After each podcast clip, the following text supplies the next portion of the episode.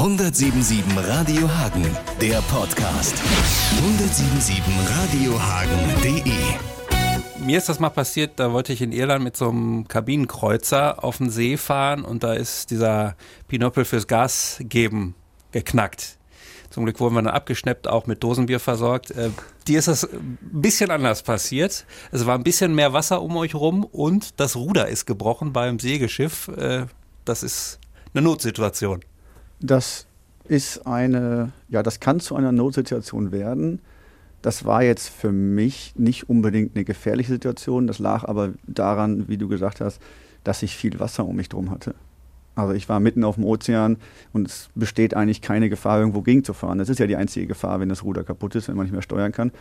Ich stell dir vor, du bist im Auto auf dem Salzsee und das, die Lenkung bricht, dann ist auch kein Problem. Dann fährst du halt nirgendwo gegen.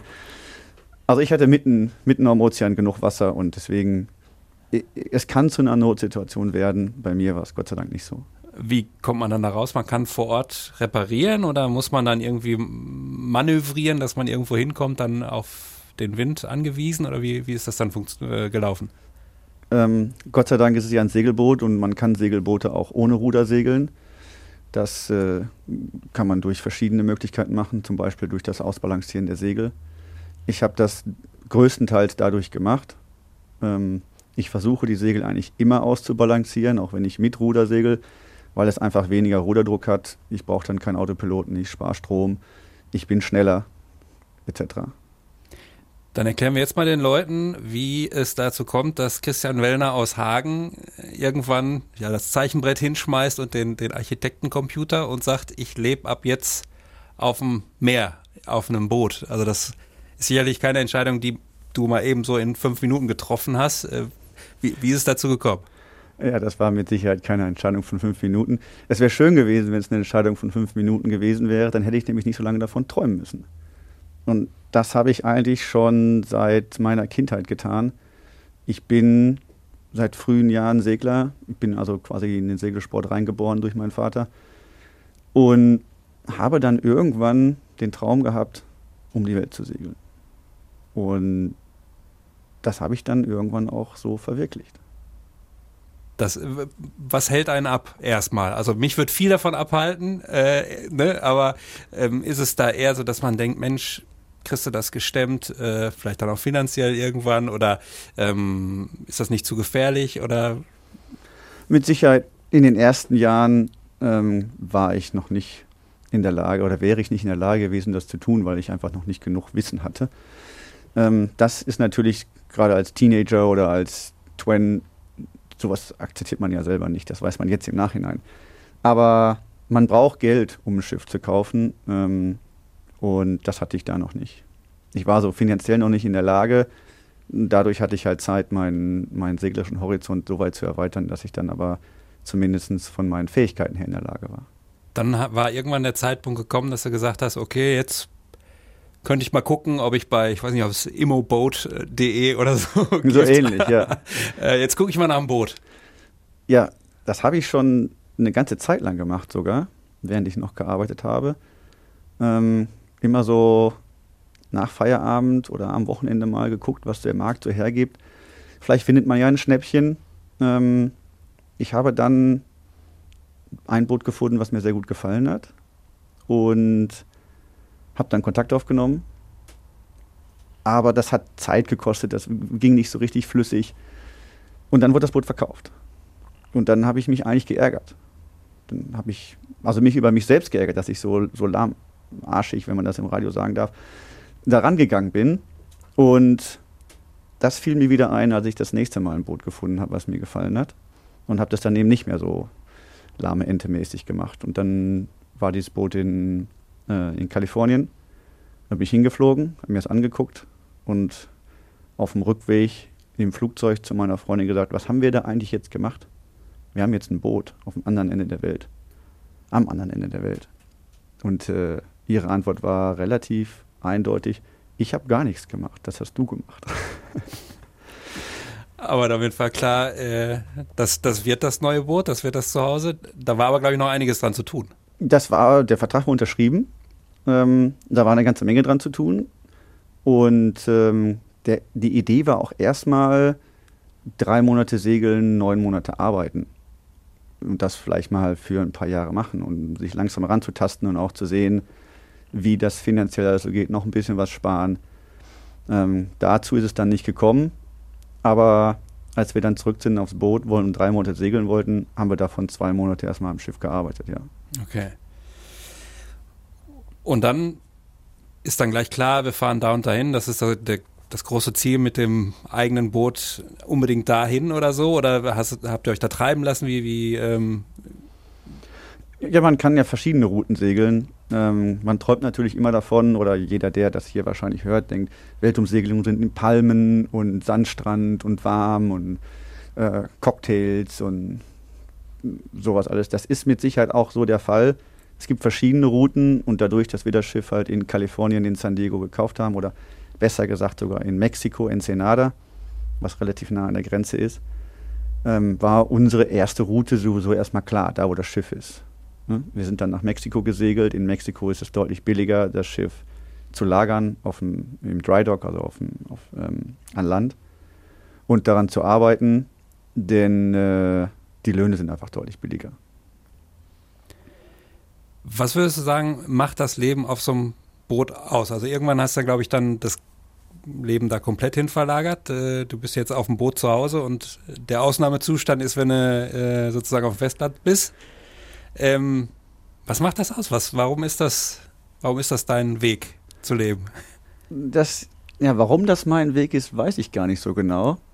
Aber ich, wie gesagt, habe da schon seit über 20 Jahren von geträumt. Und wenn ich jetzt, wo ich das mache, fühle ich einfach, ähm, ja, man fühlt sich frei. Frei wie der Wind, wie man so schön sagt. Und ich glaube, das Segeln auf dem Ozean ist auch eine der letzten Freiheiten, die wir in unserem Leben überhaupt noch haben. Jetzt werden die sagen, die da in die Wälder wandern, nein, das ist hier auch frei. Aber man muss das mal so sehen. Ich kann eigentlich unlimited auf dem Ozean bleiben.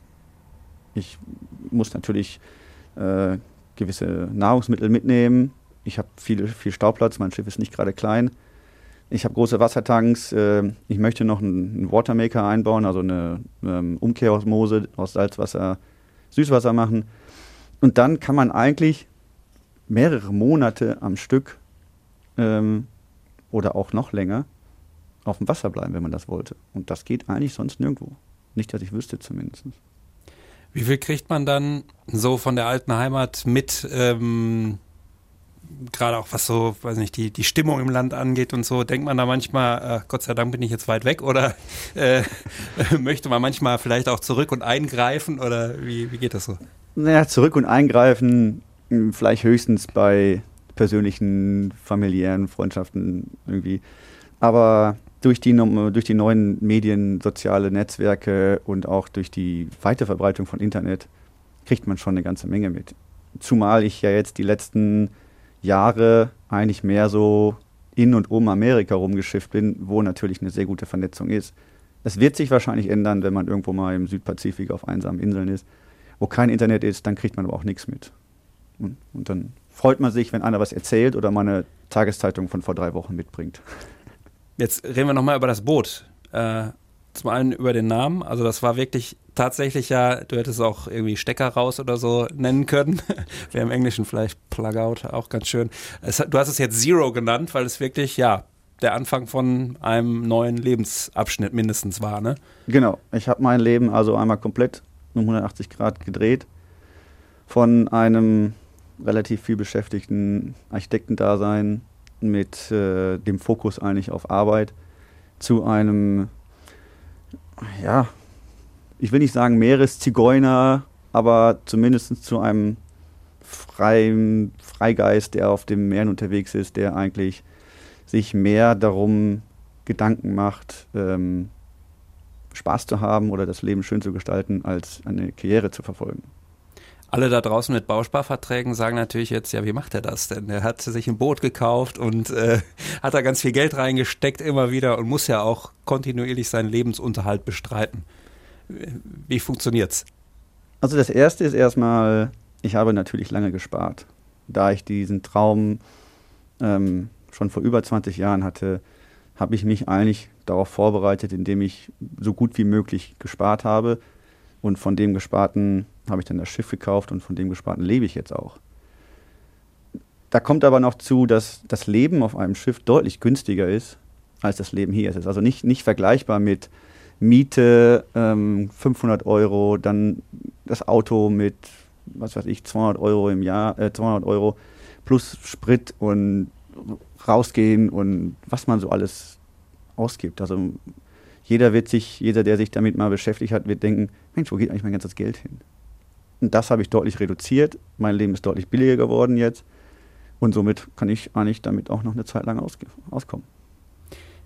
Solltest uns jetzt wahrscheinlich auch noch mal ein bisschen äh, neidisch machen. Was war so das letzte Ziel, was ihr besegelt habt, wo du gedacht hast, äh, ich habe schon mal Postkarten gesehen, äh, aber es ist eigentlich in Natura noch schöner oder so. Also äh, gibt es da so dein Favorite bislang auf der, auf der Liste? Das ist äußerst schwer zu sagen, Favorite. Ähm, unsere Route war bisher von ähm, San Diego, Kalifornien, runter nach Mexiko. Dort haben wir das Schiff für ein Jahr in der Boatyard gehabt und viel dran gearbeitet. Von da aus sind wir nach Hawaii gesegelt. Das war die erste Ozeanüberquerung mit 2700 Seemeilen. Und dann sind wir ein Jahr auf Hawaii geblieben, was mit Sicherheit ein traumhafter Platz ist zum, äh, zum Leben. Ähm, da poppen wahrscheinlich jetzt bei allen möglichen Leuten die Postkarten-Idyllen auf. Ähm, das ist auch so schön, muss man auch ernsthaft sagen. Danach bin ich nach Alaska gesegelt. Ich bin eine ganze Zeit lang Einhand, also alleine auf dem Schiff unterwegs gewesen. Und das ist natürlich anders, aber mindestens genauso schön. In Alaska, ich war die meiste Zeit eigentlich alleine. Ganz selten habe ich äh, die Bucht mal mit jemand anders geteilt.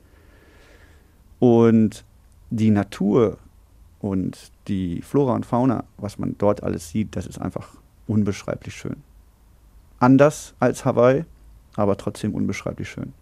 Wenn man so alleine die ganze Zeit auf dem Boot ist, fängt man dann irgendwann an, äh, wie Robinson sich einen Volleyball zu suchen oder irgendwie äh, braucht man immer Musik, weil die, die Stille vielleicht dann zu laut wird oder wie muss man sich's vorstellen? Ich habe sogar ein Original Robinson Crusoe Wilson Ball geschenkt bekommen zum Abschied von Freunden.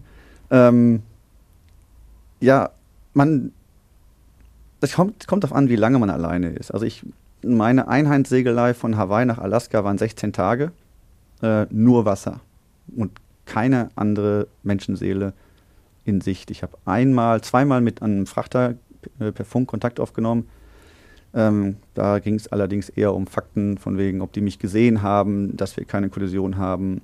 Und äh, selbst nach Wetter brauchte ich eigentlich nicht fragen, weil ich Wetterberichte äh, selbst empfangen habe. Musik ist ein großes Thema, ja. Ähm, ich habe in, in einem meiner Videos das einmal besprochen. Da habe ich zum Beispiel morgens Tchaikovsky angemacht. Ähm, und das hat mich so dermaßen in den Keller runtergeholt, konnte ich nach ein paar Liedern musste ich es ausschalten. Man, man hat Zeit, Musik wirklich zu hören, intensiv zu hören. Ähm, schöne Geschichte, die ich gerne erzähle, ist, ich habe das äh, Doppelalbum von Pink Floyd, The Wall, am Stück durchgehört, ohne irgendeine Unterbrechung. Äh, das habe ich mein Leben lang noch nicht geschafft und das war eine sehr gute Erfahrung. Hättest du jetzt was im Theater, wahrscheinlich nicht jetzt am Wochenende, da gab es ja Symphonic Floyd mit Green und dem Orchester. Habe ich gehört, aber da war ich leider nicht. Ja. Ja. Gut, ähm, es wird sicherlich auch Downsides geben, äh, trotz aller äh, Idylle, trotz aller Traumziele und so und trotz der Freiheit. Ähm, ich könnte mir jetzt vorstellen, dass man vielleicht manchmal auch einen Bootskoller kriegt oder bist du äh, da so äh, in deinem Element, dass das nicht so ist? Und das andere ist vielleicht auch, sieht man viel was man, was so ein aktuelles Thema ja auch ist, viel äh, Plastikmüll im Ozean und, und diese ganze Geschichte, diese Umweltgeschichte? Das erste ist Bootkoller. Ähm, ja, das gibt es. Das höre ich immer wieder. Ich habe das noch nicht. Also ich bin nach wie vor noch total davon begeistert. Ähm, aber das gibt es auf jeden Fall. Und ähm, meine Freundin, mit der ich das Ganze gestartet hat, die hat auch erstmal genug davon. So dass ich äh, den nächsten Schlag wahrscheinlich auch alleine antrete. Ähm, das gibt es, ja. Also man kann auch genug davon haben. Ich habe noch nicht genug davon. Äh, ich will also noch deutlich mehr segeln, ähm, mehrere Inseln oder auch andere Länder erkunden, die Kulturen erforschen, Freunde gewinnen. Das ist ein ganz großer Punkt dieser, dieser Reisen, dass ich eigentlich überall auf der Welt interessante Menschen kennenlerne und hin und wieder da auch gute Freundschaften daraus entstehen. Ähm, dann die, die Frage zu dem Müll. Es gibt diesen ähm, Trash, diese Trash-Insel da im Pazifik. Da habe ich von gehört, da mein Kurs von Hawaii nach Alaska da je nach Windverhältnissen auch dran vorbeigeführt hätte oder, oder dass ich da rangekommen wäre, habe ich mich da ein bisschen informiert. Ich habe aber Gott sei Dank nichts davon gesehen. Und auf meinen beiden Ozeanüberquerungen bisher das größte Stück Müll, was ich gefunden habe, war ungefähr eine einmal einen Meter Holzkiste. Ja? Das geht. Das ist, das ist richtig, das, das ist okay. Da möchte ich auch nicht gegenfahren, aber die war einige hundert Meter von uns entfernt. Ich glaube, das große Problem sind die kleinen Partikel und die sieht man eben nicht so genau. Und wenn ich an Strände komme, klar, ich bin noch an keinem Strand gewesen, wo kein Plastikmüll liegt. Das ist bedauerlicherweise ein großes Thema, ja. Dann du uns zum Abschluss noch mal ganz kurz, äh, du hast es gerade schon angesprochen, diese Geschichte, Freunde zu treffen und so.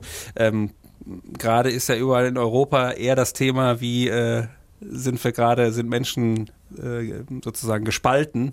Äh, nicht zuletzt jetzt äh, die, das Referendum in der Türkei. Wenn man so viele unterschiedliche Leute kennenlernt, ähm, kommt man dann vielleicht wieder stärker dazu, dass man weiß, wir sind alle irgendwie Menschen und nicht in erster Linie Türken, Deutsche, Iraner. Ähm, äh, oder hast du vielleicht dann auch das Glück, dass du gerade auch die, die freien, toleranten, äh, charming People triffst? Ja, vielleicht habe ich das Glück, aber Politik ist kein großes Thema im Yachthafen oder in Anchorage vor Anker. Ähm, ich selber spreche eigentlich gar nicht gerne über Politik. Ähm, ich persönlich denke auch, dass vieles davon, was man so hört, nicht richtig ist oder auch überzogen oder von den, von den Medien vielleicht auch ähm, mit, einem, mit einem anderen Hintergrund ver verbreitet wird. So hat ja jede, jede Gruppe eigentlich seine, ver verfolgt ein Ziel und je nachdem, was dann in den Medien rauskommt, profitiert die eine oder die andere Gruppe davon. Ähm, ich denke, wir sind alles Menschen und ich denke auch keiner ist besser als der andere. Ob weiße Haut, ähm, rote Haut oder dunkle Haut oder ob äh, schwarzes Haar oder blondes Haar. Da ist, das ist für mich kein Unterschied. Wer äh, nett zu mir ist, zu dem bin ich auch nett. Und wer nicht nett zu mir ist, dem versuche ich zu meiden. Das ist relativ einfach. Worauf freust du dich als nächstes? Seglerisch? Seglerisch. Ähm, ich freue mich darauf, wieder zurück nach Mexiko zu segeln jetzt als nächstes. Mein Schiff ist in San Diego. Ich habe dort den zweiten Teil meines Refits, also äh, das Schiff überholen, begonnen bevor ich hier nach Deutschland gekommen bin. Und wenn ich dann wieder zurückgehe, werde ich das beenden. Und dann werde ich äh, eine ausgedehnte Zeit in der Sea of Cortez, das heißt auf Deutsch, glaube ich, äh, Bucht von Kalifornien, verbringen. Ähm, ich kann die Mexikaner sehr gut leiden und äh, ich bin sehr gerne in Mexiko. Und das, darauf freue ich mich. Alles klar. Machst du einen Schuttbruch, sagt man dann, glaube ich, ne? Danke. 1077 Radio Hagen, der Podcast. 1077radiohagen.de